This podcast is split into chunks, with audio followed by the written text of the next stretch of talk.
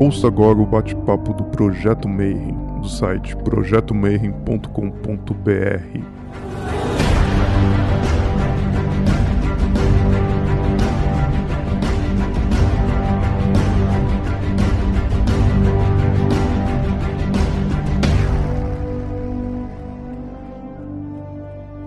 dia para você que é de bom dia, boa noite para você que é da boa noite, boa tarde. Se você acabou de receber notificação do YouTube, veio aí conferir mais um bate-papo Mayhem.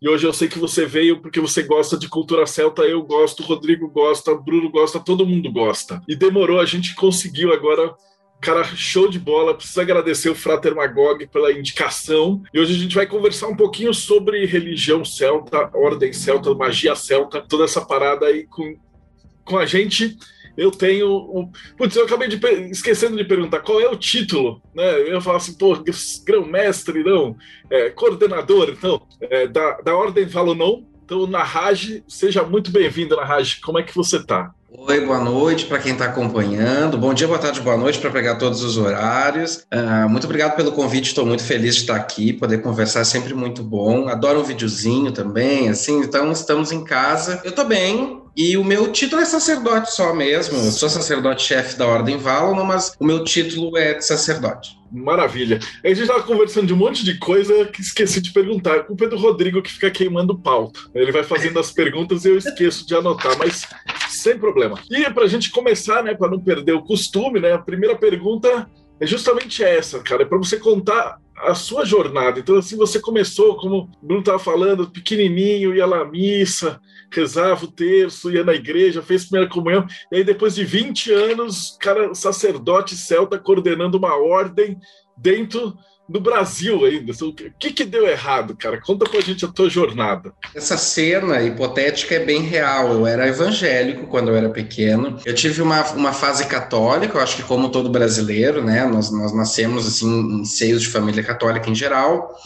E fui católico, ia à igreja, eu, eu era frequente na igreja, e depois eu virei adventista, e fiquei um tempo como adventista, então eu descobri um, um mundo alternativo, um mundo diferente do mundo em que eu vivia.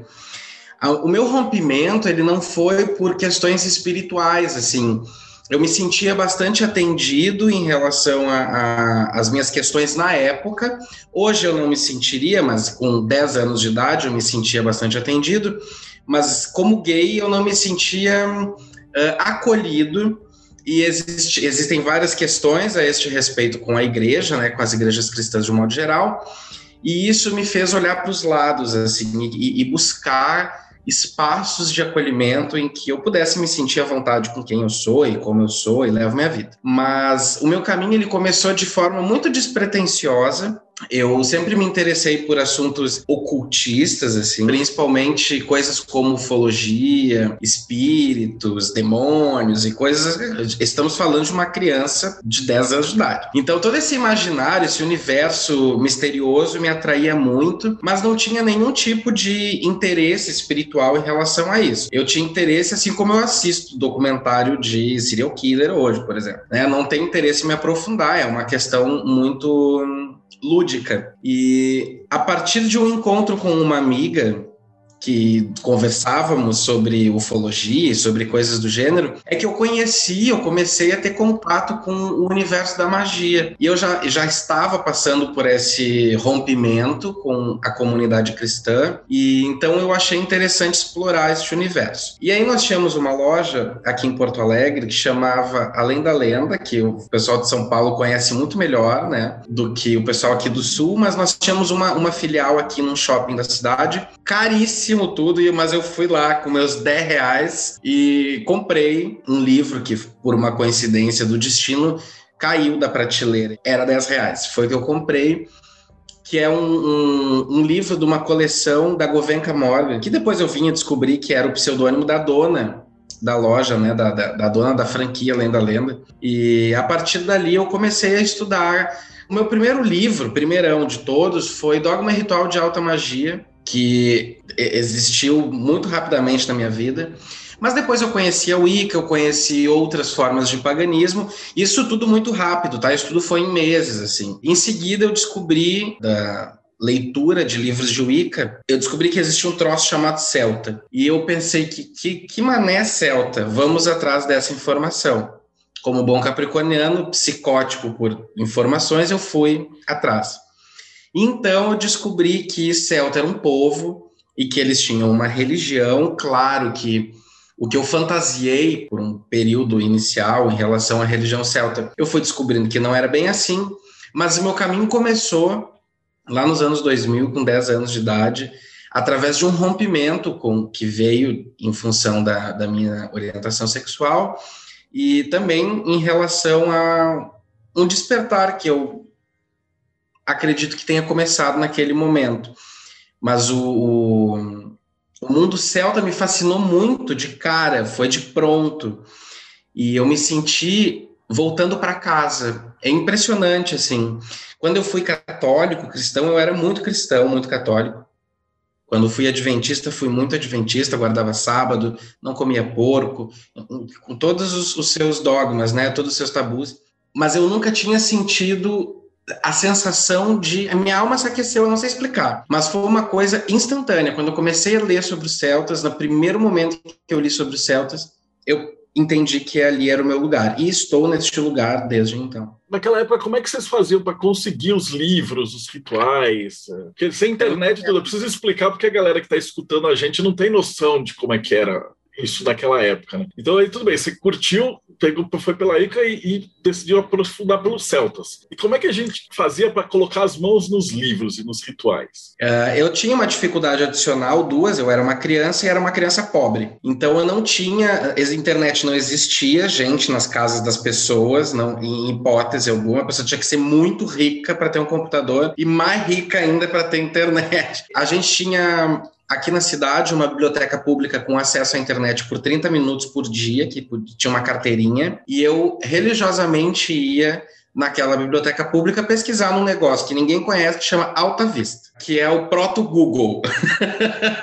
E, claro, a minha vantagem é que, como eu comecei a estudar um povo, eu tinha muito material bibliográfico disponível nessa própria biblioteca, na biblioteca da escola, porque se fala sobre os celtas em livros de história, né? Então, eu consegui o meu, o meu processo de aproximação com os celtas se deu dessa forma, através de pesquisa nessa biblioteca. E a gente fazia, nós tínhamos algumas pessoas que mandavam, a gente trocava xerox de livro, aí um mandava para o outro, era, eram coisas assim, era, era tudo muito rudimentar em relação à pesquisa, né? Mas aí, claro, de novo, como era sobre um povo e não sobre uma prática religiosa no primeiro momento, as minhas professoras de história, geografia me auxiliaram muito nisso, muito mesmo. Bibliotecária da escola, foi eu envolvi outras pessoas nesse processo, foi uma rede, mas era uma coisa horrorosa dantesca. Eu não tive acesso a rituais. Isso foi acontecer depois, né? Isso foi uma construção posterior. E claro, eu celebrava coisas wiccanas e, e, achando que eu estava fazendo práticas célticas. Tinha essa questão ainda no início também, né? Então, livros de Wicca eram menos comuns, mas eram já mediamente simples de encontrar, não era difícil. Então você teve dois rompimentos, na verdade. Um com a Igreja Católica, porque por enquanto as professoras estavam pedindo ajuda e tal, e tá toda legal. Mas que, a partir de que momento você virou e falou assim, agora eu vou celebrar essa coisa, essa outra religião? Que aí, obviamente, elas iam falar: opa, peraí. E aí aconteceu um rompimento. E aí você foi para a Wicca. E daí, quando você também rompeu com a Wicca e falou assim: peraí, a Wicca é, Celta é diferente. Como é que aconteceu nesses pontos? Ou você acha que eu devo perguntar primeiro, falar assim, como é que estrutura a religião celta? Vou responder as duas juntas, entremeadas, porque eu acho que funciona, vai é, funcionar. É, é, é, a mesma pergunta, na verdade, né? Porque uma coisa leva na outra, porque conforme você claro, vai aprofundando. Isso aconteceu de forma muito orgânica, muito orgânica. Uh, é como o, o, primeiro beijo. Eu não saí de casa dizendo hoje vou dar o primeiro beijo. Ele aconteceu numa circunstância e eu, a questão da prática religiosa, ela foi muito orgânica na minha vida. Eu não, não, não, não datei ela. E eu não considero um rompimento com a Wicca, porque eu nunca me considerei wicano. Eu não sabia o que era Wicca, ou eu estou falando com o olhar de hoje, né? Eu não sabia o que era Wicca, eu não sabia que aquilo ali não era celta. Eu achava que era tudo mais ou menos a mesma coisa, e eu estava dando uma curtida ali num, paradinhas diferentes. O meu primeiro grande choque foi com relação às práticas das celebrações dos festivais. Na Wicca chama Sabá, e nós chamamos festivais, Quarter Days, festivais do fogo, enfim. Uh, os celtas celebravam somente quatro, não oito, né? Então, essa, esse calendário de oito pontas, essa roda de oito pontas, ela é, é bem característica da Wicca, e os celtas não têm isso. Então, foi o meu primeiro grande choque. claro, teve as brumas de Avalon no meio do caminho, para misturar ainda mais, botar um tempero nesse, nesse, nesse sopão, que eu li Brumas de Avalon no ano de 2000 ainda, tudo aconteceu em 2000. No ano de 2000, eu ganhei os quatro livros da minha mãe, e, gente, assim, eu li Brumas de Avalon e me senti a própria Viviane. Com licença, Morgana é uma traidora maluca, sai daqui. Sou a senhora de Avalon. E, claro, aquilo ali, meu primeiro festival celebrado foi Beltane. Botei uns batom na cara e achei que estava sendo ali Juliana Margulis, sabe? Fazendo a grande sacerdotisa. E, claro, muito lúdico de novo, eu era uma criança, eu, tava, eu tive outras crianças envolvidas neste processo, porque eu gosto de grupo, né? Eu sou uma pessoa de grupos, então eu já chamei outros malucos para entrar junto no jogo. E a gente fez, foi pro mato, acendeu uma fogueira, tosco, assim, uma coisa bem, bem nada, não aconteceu nada ali, né? Nós acendemos uma fogueira e chamamos Lilith, eu nunca vou me esquecer, Hecate, Lilith e, e a, o combo inicial, que eu acho que são os mais populares, nada a ver, tá? Nada a ver com a coisa, era outro universo. E aí, conforme eu fui tendo acesso livros melhores, tendo contato com outras pessoas. Eu não tive um professor de, de religião celta, nunca me filiei a nenhuma ordem internacional. Valo não nasceu no ano de 2001, ou seja, um ano depois deste processo, eu tinha 11 anos de idade eu que fundei, e foi dessa maneira. Nós éramos pré-adolescentes, né, uns adolescentes, todos buscando um lugar no mundo, todos buscando um, um, conforto em relação a uma série de questões, porque nós todos tínhamos, coincidentemente ou não, problemas familiares, assim, em relação a pai, etc. Outras pessoas descobrindo a sua sexualidade, a sua identidade no mundo, e nós nos, nos reunimos em torno uns dos outros com o pano de fundo, background era essa busca celta, né? Era essa, era essa dinâmica de buscar a religião celta. Então, muitos assuntos circundavam a gente naquele momento, e a partir dessas relações, a gente foi tendo interpretações dessas coisas que nós estudávamos. Muitos ficaram, muitos saíram, enfim, no, no processo, mas o primeiro ritual celta feito, celta no sentido de que é estruturado em cima das crenças historicamente comprovadas, enfim, ele veio acontecer alguns anos depois, né? Por muito tempo nós fomos tateando no escuro, nós fomos tentando, experimentando coisas. Algumas pessoas começaram a ter uma vivência paralela com bruxaria natural, bruxaria tradicional, e isso em algum momento também orbitou um pouco o nosso universo, não permanentemente, mas esteve presente de alguma forma e a descoberta de um ritual celta foi transformadora, assim, nós percebemos muitos elementos. E outra grande diferença da Wicca para a religião celta é a estrutura de divindades, né? Os celtas eles são politeístas e a Wicca é duoteísta. Os celtas não tinham uma grande mãe, eles não tinham uma grande deusa, eles tinham várias deusas e vários deuses. E assim nós temos hoje. E não há um maior, um menor, um, não existe isso para nós. Então também foi um choque.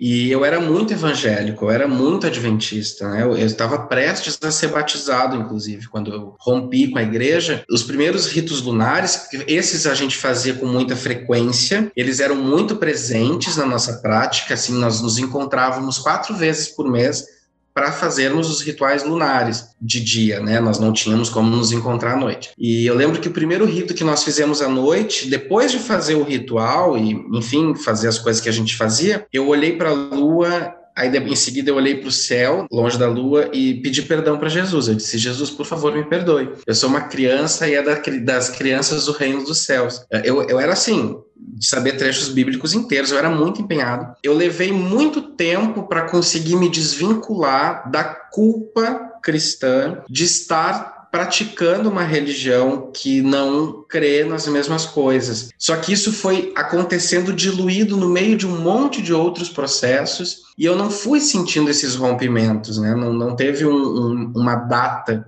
decidi a partir daqui. Não, à medida que eu ia me, me, descobrindo, ia descobrindo o mundo, eu ia descobrindo os celtas junto, eu ia descobrindo a minha religião, enfim. Isso que você falou é importantíssimo, porque a gente tem muita gente que procura a gente, entra nos grupos e tal, e o cara ainda está arraigado dentro da igreja. Às vezes o cara assiste, escuta esses podcasts escondidos. E, e essa narrativa é muito legal para ver como isso é, é, amplo. Assim. Tem muita gente que está escutando que está vivendo a mesma coisa que você passou. Essa é a importância. Uh, e agora vou falar um pouquinho do, do Celta, né? Então, que, que é a religião celta? A religião celta hoje, praticar a religião celta hoje é um grande desafio, porque nós temos informações picotadas em relação a algumas coisas, e é muito difícil nós termos praticantes da religião celta, porque nós estamos acostumados a entrar em religiões já que já estão prontas, que já estão delimitadas, que já existem uh, estruturas muito bem estabelecidas e a religião celta está em franco crescimento e em franca construção. Nós construímos diariamente, a partir do nosso trabalho, o futuro da religião celta, para que daqui a algum tempo as pessoas que entrem entrem numa estrutura mais elaborada, né, mais, mais próxima daquilo que se conhece como uma religião. A religião celta é uma religião principalmente pautada no contato com a natureza, piegas eu sei, super piegas, mas nós buscamos, num primeiro momento, perceber que nós não rompemos com a natureza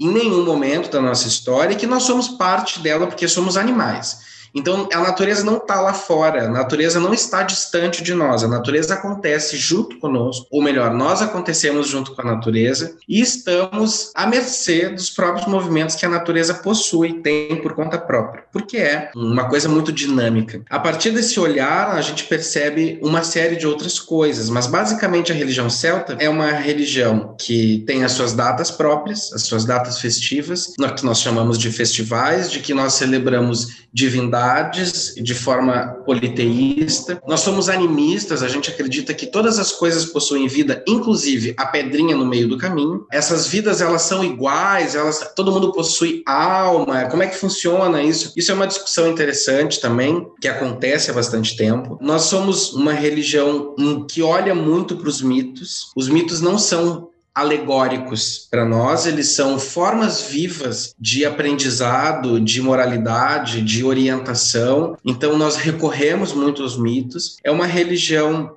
pautada no respeito. Os celtas são conhecidos por conta da sua estada em relação aos outros povos contemporâneos a eles, uma estada mais harmônica em relação à absorção das outras culturas ou destruição de outras culturas, como os romanos faziam, por exemplo, nós respeitamos muito as pessoas, assim, nós respeitamos muito essa a sociedade, a gente busca construir uma sociedade que seja dinâmica e respeitosa, né, em relação às individualidades, à subjetividade humana. E a religião celta é uma religião para todos, e todas as pessoas que queiram praticar essa religião. Não é uma religião de massas, porque nós não buscamos converter as pessoas, a gente não tem proselitismo, mas qualquer pessoa de qualquer nível educacional, cultural, social, enfim, pode participar e pode praticar a nossa religião. Isso é uma coisa que a gente trabalha duramente, porque ainda é muito comum a religião celta ficar presa num grupo muito específico de pessoas, numa elite, me sentindo comunista aqui falando isso, mas é uma religião muito elitizada ainda, principalmente na Europa, nos Estados Unidos também, e a gente busca transformar, mudar isso um pouco para que qualquer pessoa possa de fato praticar essa religião sem ter que ler livros de 600 reais, que é o preço de um livro bom sobre os celtas, por exemplo. Bom, é uma religião que acredita e trabalha com magia, né? Eu tenho duas perguntas, na verdade é a mesma pergunta que são duas perguntas. Então, eu estou curiosíssimo para saber os deuses principais da, da egrégora que vocês trabalham. A religião celta é uma religião muito devocional. Isso é uma coisa importante de falar. Nós não vemos os deuses como forças que estão trabalhando a nosso favor. Não é por aí que a gente trabalha. Nós estabelecemos uma relação com as divindades, é uma relação pautada muito em como tu ou qualquer outra pessoa que esteja nos assistindo pauta as amizades e as construções familiares a partir de reciprocidade, a partir de, de um, enfim, né, de carinho e, e, etc. Né? A partir dessas construções, nós estabelecemos um culto, uma devoção, um processo muito íntimo e próximo com as divindades. Nem todas são favoráveis a isso, Algumas divindades simplesmente dão as costas e saem andando, porque a gente precisa romper com a ideia cristã de que divindades todas estão super afim de interagir conosco, e elas nem sempre estão super afim de interagir conosco. São seres vivos. Divindades não são formas de pensamento, divindades não são coisas construídas por humanos, elas são forças vivas e manifestadas. Como é que funciona essa questão que a gente tem com as divindades? Celta é uma palavra bem ampla para designar de modo genérico um conjunto grande de tribos diferentes. Seria como falar indígena. Então, o qual indígena? O tupi, o guarani, né? São vários povos, vários, várias tribos e tal. Portanto, existem vários panteões. Então, quem pratica a religião celta, em geral, isso não é uma regra, mas em geral trabalha com um panteão céltico específico, ou com os deuses lá da Irlanda, os deuses da Escócia, os deuses, da, enfim, né, da, da região da França, etc. Os mais famosos são divindades irlandesas ou escocesas, ali os gaélicos. Então nós temos Darda, nós temos Brihid, nós temos Morrigan, que é uma grande queridinha de todo mundo, nós temos Flioj. Eu acho que Lu, Mananan são as divindades mais populares, assim. Acredito que por conta disso as mais cultuadas. E essas divindades, elas não são cultuadas em pares. Isso é muito importante falar também. O pessoal que já tem uma vivência na, na prática da magia, no paganismo, de um modo geral, chega na religião celta já quer fazer casal com as divindades, né? Por conta da influência da Wicca. Já quer casar Morrigan com não sei quem, já quer, sabe? E não é assim que funciona. São seres individuais. Claro, eu posso prestar culto especificamente, eu posso ser devoto de uma divindade em específica. Eu sou de Morrigan, de Brihid e de Cernunnos, que é uma divindade não irlandesa que eu cultuo há bastante tempo. Foi a primeira divindade céltica que eu cultuei. Agora, é possível praticar a religião celta sendo devotado ou devotada a uma única divindade. Problema nenhum. Nós não precisamos trabalhar os deuses sempre de forma grupal, né, ou genérica. Ah, porque os deuses me ouçam, tá? Mas quais divindades? Eu gosto de criar uma relação entre o culto e a amizade. Se eu te chamar agora no inbox, depois dessa entrevista, e te disser, Deodébio, me empresta 100 reais, a chance de tu me emprestar 100 reais é muito pequena perto de um amigo te chamando para te emprestar 100 reais. Tu vai, tu já conhece, conhece a índole, sabe que né, tá precisando, etc. Não é um pilantra. E as divindades funcionam da mesma forma. Eu não vou bater na porta de Brihid e dizer, olha só, me tira essa coisa, essa dor de dente. Quais as chances de eu bater na porta de uma divindade que eu não tenho nenhuma relação e ela me ajudar, não atender, mas me ajudar com alguma coisa, do que eu bater na porta de uma divindade com quem eu já tenho um contato estabelecido. Então é possível praticar a religião celta, porque a religião celta ela não é exclusivamente devocional. Né? Eu tenho outros elementos que permeiam essa religião, mas o panteão ele tem essa característica. São vários e tem gente que trabalha com mais de um panteão ao mesmo tempo. Não sei como dar conta, porque é muita divindade. Mas tem. Fantástico. Eu estou com uma pergunta aqui do Damião. Ele falou assim: nesses rituais tem incorporação nas festividades. Tem. Mas também, tá. dentro do, do Panteão Celta, vocês trabalham muito com magia, né? Então, como é que é? Aliás, como é que é? O que é que é magia, na tua opinião? A sua definição de magia? Eu tenho o meu livrinho aqui, ó. Magia Celta Estudo e Prática.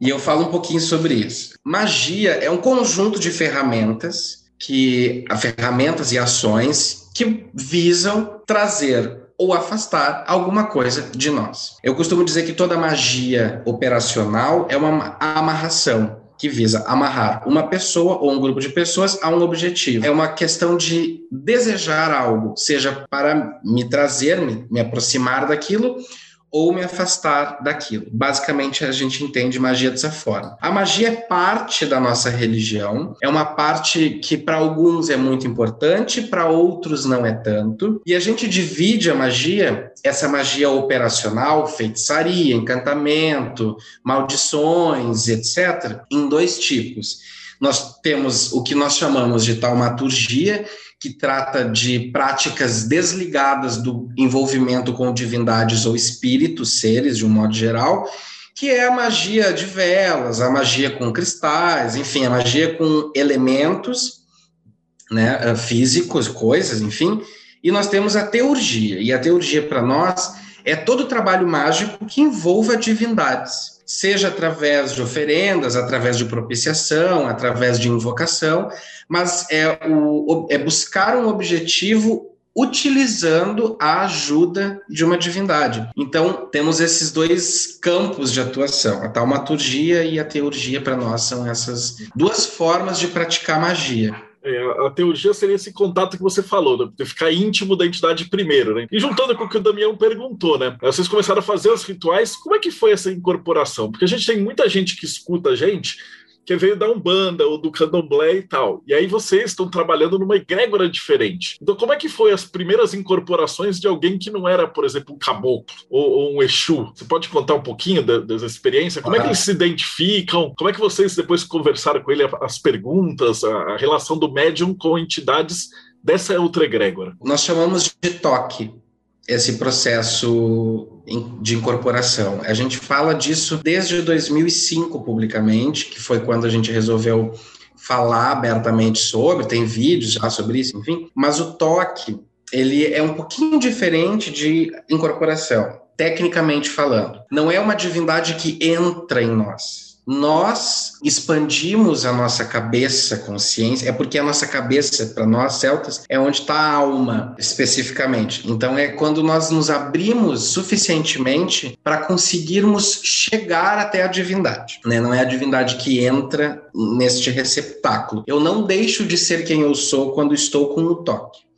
Acontece que eu dou o lado para que o meu corpo uh, funcione como um veículo entre uh, as pessoas que estão presentes, a comunidade e a divindade. Isso acontece em rituais fechados, nós não fazemos isso de forma pública, né? Nós fazemos inúmeros rituais públicos, inclusive em praça pública, 200, 300 pessoas aqui em Porto Alegre, e a gente não tem toque, porque o toque é um processo muito íntimo para nós. As divindades não dão consulta nós não respondemos perguntas das pessoas, nós não vamos chamar uma divindade para responder se o boy vai aparecer, se o dinheiro vai surgir. Isso são problemas humanos e nós temos que nos resolver em relação a isso. Então as divindades elas vão surgir para falar de forma comunitária, elas vão surgir para trazer mensagens que sirvam para a comunidade. E, e, a partir disso, claro, as pessoas fazem se, se colocam, né, diante do da divindade e o chamamento, é, é, ele passa por um processo prévio, não, não acontece na frente de todo mundo, ele é feito em separado e aí a gente vai, quando está tocado, a gente é levado em direção às pessoas que estão nos aguardando e que ouvem palavras que sejam as, as que a divindade tem para falar. O toque não dura muito, não é uma coisa que aconteça por horas, é uma coisa muito breve porque justamente a gente precisa entender que a divindade não está ali para nos servir e de que nós temos uma certa pequenez em relação a essa divindade. Então, o corpo da pessoa que está sendo tocada cansa muito, é muito cansativo. A gente fica bem prostrado depois, assim, mas é muito bonito as pessoas que, que acompanharam, que tiveram o, o o presente de poder acompanhar isso foram muitas ao longo dos, desses 20 anos, né? Mas elas, eles acontecem basicamente nos festivais, eles não acontecem de forma aleatória. Então são quatro vezes por ano, em média. O comentário do Marco Antônio, ele gosta muito do Valodon, que eles tratam os deuses com muito respeito e seriedade, né? Não é tipo um boneco da Marvel que você vai brincar. Isso que você falou, eu achei fantástico, é, esse posicionamento de respeito e interação com os deuses, que acho que tá, é complicado, porque às vezes o cara sai da Umbanda, sai de uma coisa e fala assim, pô, vocês têm um tratamento assim extremamente sério, né? Então, por falar nisso na, na Valodon, como é que ela funciona? Então, se alguém quiser entrar, como é que eu acho vocês? Na verdade, depois a gente vai falar de como é que acha os links, etc. Mas como é que uma pessoa entraria? Tipo, eu tô assistindo esse vídeo, eu falei, porra, Celta é massa. Então, qual é o primeiro passo? A pessoa precisa observar os nossos preceitos. É muito semelhante ao budismo nesse aspecto. A pessoa que vai dizer se pratica religião celta, não eu. Eu, eu como sacerdote, não tenho esse poder. Eu posso dizer quem não pratica, pautado naquilo que eu estou vendo da pessoa. Ela não observa os preceitos, ela não pratica a religião celta, ela pratica qualquer outra coisa. Mas a pessoa que queira participar da comunidade, ela só precisa entrar em contato conosco e a gente vai passar para ela os links. Participar da comunidade, qualquer um pode participar, que vai ter acesso às nossas atividades, às nossas ritualísticas, vai poder participar e vai passar por esse processo de conversão. Uma coisa importante de pontuar é que nós não uh, aceitamos, não gosto dessa palavra, mas nós não gostamos de dupla pertença. Então, ou seja, a pessoa ou pratica a religião celta ou não pratica religião pratica outra. No Brasil existe assim muito esse costume de misturar as religiões. No sábado vai na casa de umbanda, no domingo vai na igreja, aí no meio do caminho vai num, num feiticeiro, sabe? A gente quer que as pessoas que pratiquem a nossa religião pratiquem a nossa religião, porque nós somos completos dentro dela e assim como as pessoas das outras são também. Então a gente não precisa buscar em outros territórios as frutas que nós temos nas nossas árvores. O que, que acontece?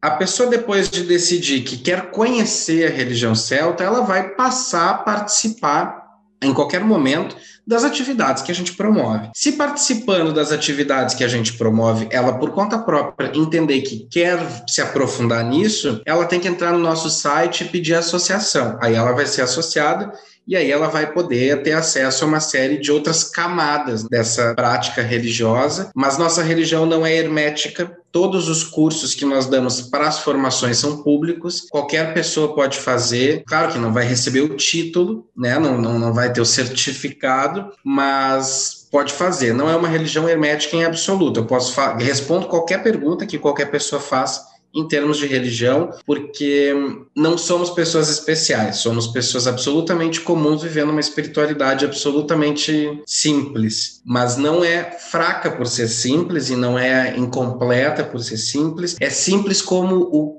macarrão da nossa mãe. Incrivelmente poderoso. É, o jeito que se descreveu muito bonita mesmo. E aí, essa ordem que a gente estava conversando tem também a parte iniciática também, né? Que você tem graus, etc. O pessoal que quiser mesmo se dedicar a, a, parte que gosta mesmo da parte de magia, etc. Né? Como é que isso funciona? A, depois que a pessoa participa da comunidade, decide viver a religião celta, ela vai se tornar uma pessoa do INE. Literalmente significa pessoa, companheiro, um, um comum, igual a nós. E a partir disso ela vai se dedicar. Ela querendo buscar iniciações e formações, uma coisa muito importante de ressaltar é que a religião celta não é iniciática. Isso quer dizer o quê? Que a pessoa não precisa se iniciar em nada para praticar a religião celta. Tem duínes que sabem tanto quanto um sacerdote, porque fizeram as mesmas formações só não quiseram tomar as responsabilidades que os cargos é trazem consigo. Mas aí ela vai entrar em Valon e vai buscar essas formações. É bem simples a, organização da ordem. A pessoa entra, ela entra do INE e aí ela passa a ser uma pessoa dedicante. Depois de dedicante, ela passa a ser uma pessoa dedicada depois de dedicada, ela passa a ser um Azarli. Azarli é o equivalente a feiticeiro, é literalmente feiticeiro ou feiticeira, e é uma pessoa que aprendeu e que sabe aplicar magia na sua vida. Né? Essa magia operacional, de que eu, da qual eu falei anteriormente, quer fazer feitiços, quer fazer trabalhos e etc. Trabalhar com oráculos também. Ela querendo ir além disso, porque o Azarli é um caminho muito individual, eu posso dizer assim, né?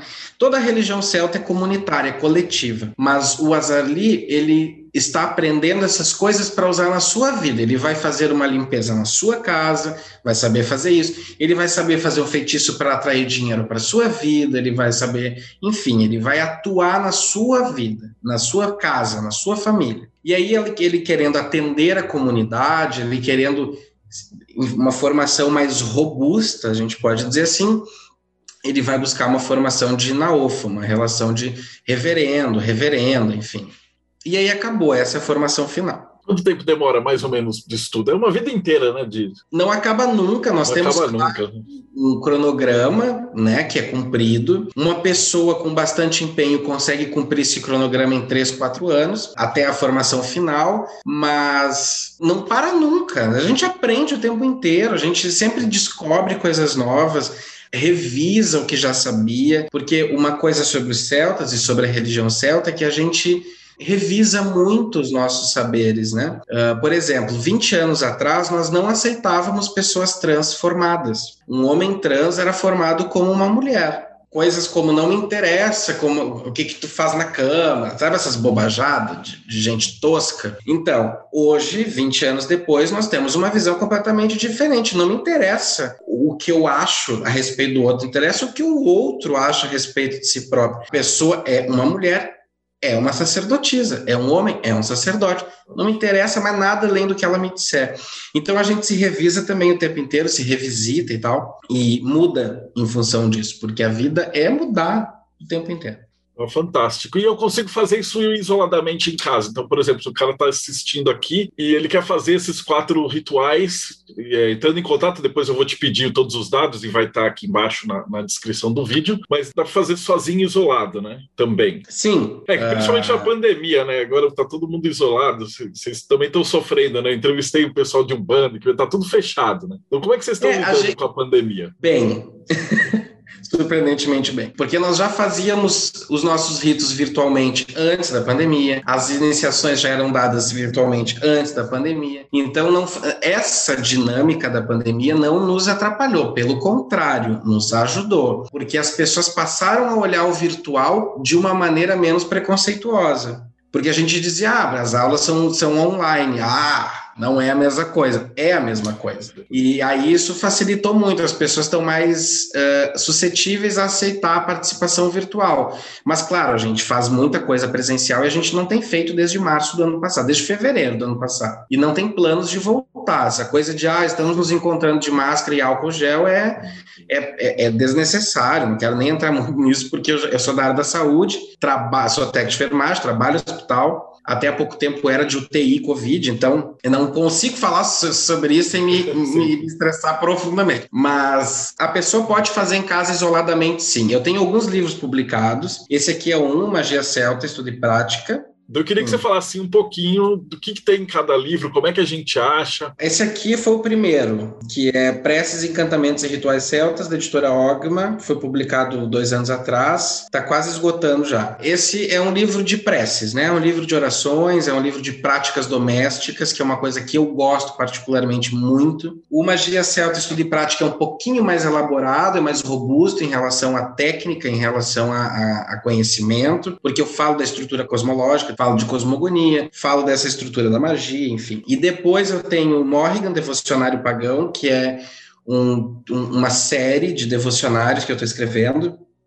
Morrigan já está publicado, especificamente trabalhos com Morrigan. Trabalhos, eu digo, como se aproximar, visualizações, meditações, ritos e práticas de um modo geral.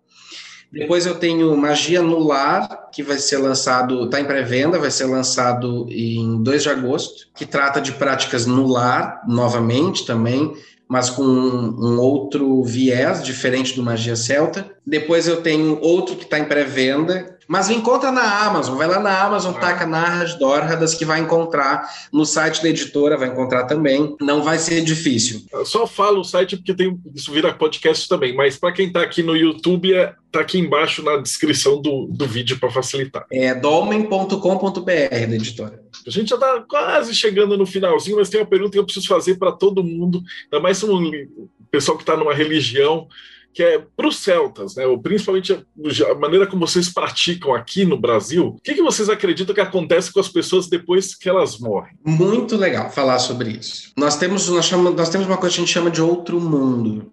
O outro mundo é um espaço paralelo entrelaçado ao nosso, que é onde habitam essas forças não corporificadas, digamos assim, né? Não são, não habitam pessoas, habitam seres, habitam espíritos e etc. Nós temos uma divisão dos seres da nossa religião que chamamos de três famílias de forma coletiva. São os deuses, as divindades, os espíritos e os antepassados. Quando a gente morre, nosso corpo ele é composto basicamente de três partes. Do nosso corpo físico, esse que todo mundo está enxergando, depois da energia, que nós chamamos de bril, e alma, que nós chamamos de briga. Esse bril e briga, eles são conectados um ao outro pela lembrança, pela memória. É como se fosse um elo que conecta esses dois corpos sutis, digamos assim. E o brio e o briga, quando o nosso corpo morre, eles permanecem conectados e vivos. Então, por isso que nós conseguimos nos comunicar com os antepassados, que nós conseguimos no Soen ter Soen nos nossos festivais, o nosso ano novo. Então, que no Soen a gente tem contato com as divindades, com esses antepassados também, a gente se comunica com eles, enfim, que eles são presentes.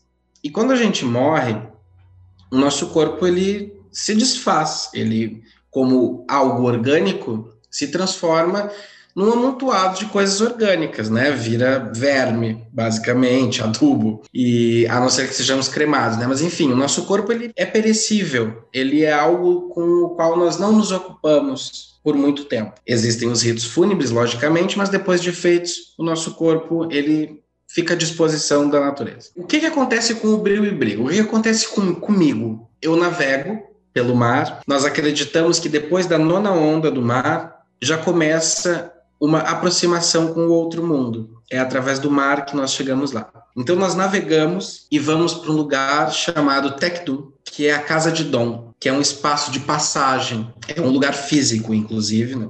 É uma ilha rochosa com um, um caminho, um, um, túnel que a atravessa. E nós navegamos através deste túnel e vamos para a casa de Dom, para onde vão todos os nossos ancestrais. E na casa de Dom nós permanecemos por um tempo e depois deste tempo nós vamos para outro mundo. Podemos ficar na casa de Dom se quisermos, mas a gente invariavelmente acaba indo para outro mundo e vivemos no outro mundo. Mas nós não vivemos apartados deste mundo naquele outro mundo, porque nós participamos da, da vivência neste mundo. O culto aos antepassados é uma parte muito importante da nossa religião, é uma parte muito importante da nossa prática, presente inclusive para além do processo devocional, para o processo mágico, né, para o processo de trabalho mágico. Nós trabalhamos muito com espíritos, com seres e hum, eles participam muito ativamente da nossa vida. Nós conversamos com os espíritos dentro de casa, nós chamamos eles alguns, que isso fique claro, porque nem todos são amigáveis.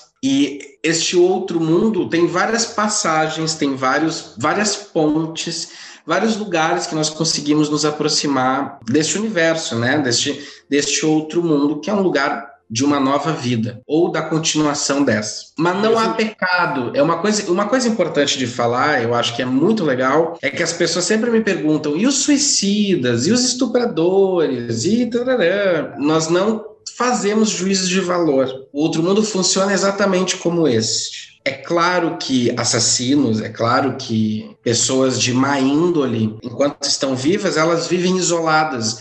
Não só porque podem estar presas, mas porque a comunidade, de um modo geral, as afasta, a comunidade as rejeita. Isso acontece no outro mundo também. Todos vamos para o outro mundo. Todos vamos, vírgula, todos que praticamos a religião celta, porque nós não achamos que a nossa religião explique a outra vida de todas as pessoas. Existe o céu lá com Jesus Cristo São Pedro, bem direitinho lá no lugar dele. Existe, sei lá, o Nirvana, existe Buda, sei lá. Existem outros outros mundos e o nosso não é o englobador de tudo não. Então, nós não temos todas as pessoas do mundo no outro mundo. Nós temos os praticantes de religião celta, os nossos ancestrais célticos, e lá eles vão ser rejeitados também porque uma das maiores punições dentro da religião celta é o ostracismo, é fingir que a pessoa nunca existiu. É, eu também outra pergunta, Daniel, você acredita em reencarnação? Não, a gente tem uma coisa chamada metempsicose,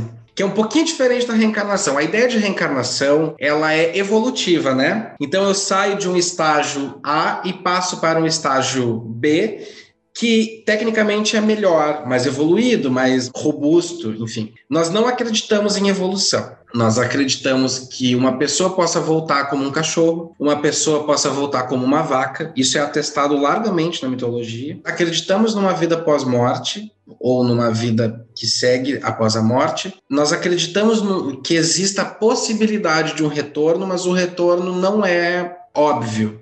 Ele acontece eventualmente, não todo o tempo. Isso quer dizer que as pessoas não voltam sempre. Isso quer dizer que de repente eu não tenha vivido antes. Tem uma outra pergunta do Bruno. Ele fala assim: existem rituais uh, como casamento, batismo? Quais são os rituais do Celta? A gente tem todos os ritos Todos os ritos. Nesse meu primeiro livro aqui, eu ensino preces para as pessoas fazerem os ritos em casa, por conta. Uh, nascimento, casamento, morte, a menarca, a semenarca, que é uma coisa que ninguém fala, rito de passagem, só fala das meninas. Que elas são maravilhosas, elas são, mas os meninos também têm os seus, ritos de passagem, pouco explorados, eu acho. Então nós temos a semenarca, a menarca, que é a primeira menstruação, a primeira ejaculação. Nós temos. Um, esqueci o nome, meu Deus. É, quando, quando a mulher para de menstruar.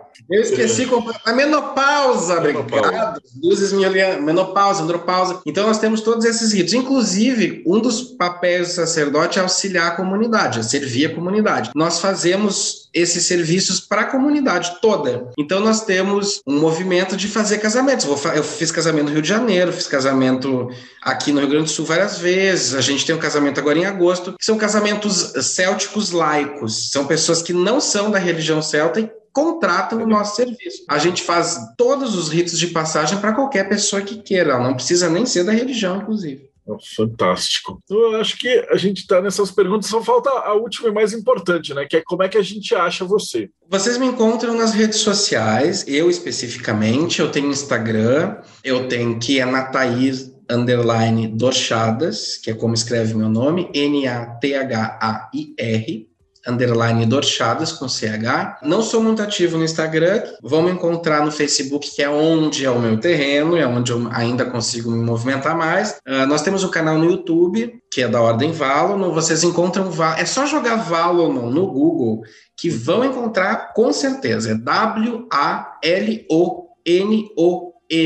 Maravilha. De qualquer jeito, vai estar aqui na, na descrição. Eu vou pegar com, com você e a gente vai estar não precisa se preocupar quem está assistindo. Aí só ficou voltando a última do Igor, que eu esqueci, né? Que conselho que você daria para alguém que está começando agora, é, que caiu na, da internet ou estava digitando no YouTube, chegou aqui nessa, nessa entrevista e está começando agora dentro da magia, dentro de uma religião? Um conselho para um iniciante. Não acredite nas pessoas. é o meu conselho maior acredite nas fontes. Por que, que eu estou falando isso? Porque existem muitas distorções, e eu não estou falando só sobre a religião celta, que eu acho que é uma grande vítima de distorções, mas de o paganismo de um modo geral. Sempre questione, sempre, sempre, absolutamente sempre questione. E se tu estiver em um espaço em que tu não possa questionar, corra sem olhar para trás, porque tu estás num lugar perigoso. Uma vez que tu não possa questionar, as chances de que a tua liberdade seja tolhida são imensas e a gente não pode nunca perder o nosso senso de liberdade e autonomia, ainda que a gente às vezes seja tentado a isso. Então duvide das pessoas, questione, entenda o porquê. E tem uma coisa que eu sempre falo para as pessoas com que eu vou formar em algum momento, eu digo a técnica dos cinco porquês. Se algo, uma técnica, um conceito, qualquer coisa não for capaz de resistir a cinco porquês, não é verdade. E essa coisa de que a verdade tem muitas faces é absolutamente mentira. A verdade é uma só. Ela se apresenta, às vezes, de, de forma multifacetada, mas na maioria das vezes a verdade é uma, não única. Né? São coisas diferentes. Mas eu acho que eu vou resumir, porque eu, eu falo demais, horrores demais, mas eu vou resumir em questione sempre e leia muito incansavelmente e não se torne um leitor somente. Pratique, põe em prática e sem medo. Nenhuma divindade vai vir te comer pelos pés. Isso é mentira. Brigadão mesmo, foi sensacional a tua entrevista. Acho que o trabalho que você está fazendo é demais da conta, assim. A gente tenta entrevistar a galera que está trabalhando com paganismo e tal, principalmente aqui no Brasil, que é dureza, né? E você tem que Sim. ser é quase uma ordem secreta, né? Porque difícil, você não, você não pode virar e colocar assim no currículo, assim, eu sou celta, praticante e tal, porque você vai acabar sofrendo algum tipo de represália e tal. Então, acho importante divulgar esse tipo de trabalho. Então, brigadão por você estar com a gente aqui hoje. Imagina, eu que agradeço, é um prazer sempre e espero ter outras oportunidades para a gente conversar mais adoro conversar, então foi ótimo. Se você acompanhou a gente até aqui, então não esquece, visita o canal do Narrage, da Ordo Valonon, dá like, segue o canal e a gente se vê aí no próximo Bate-Papo Mayhem.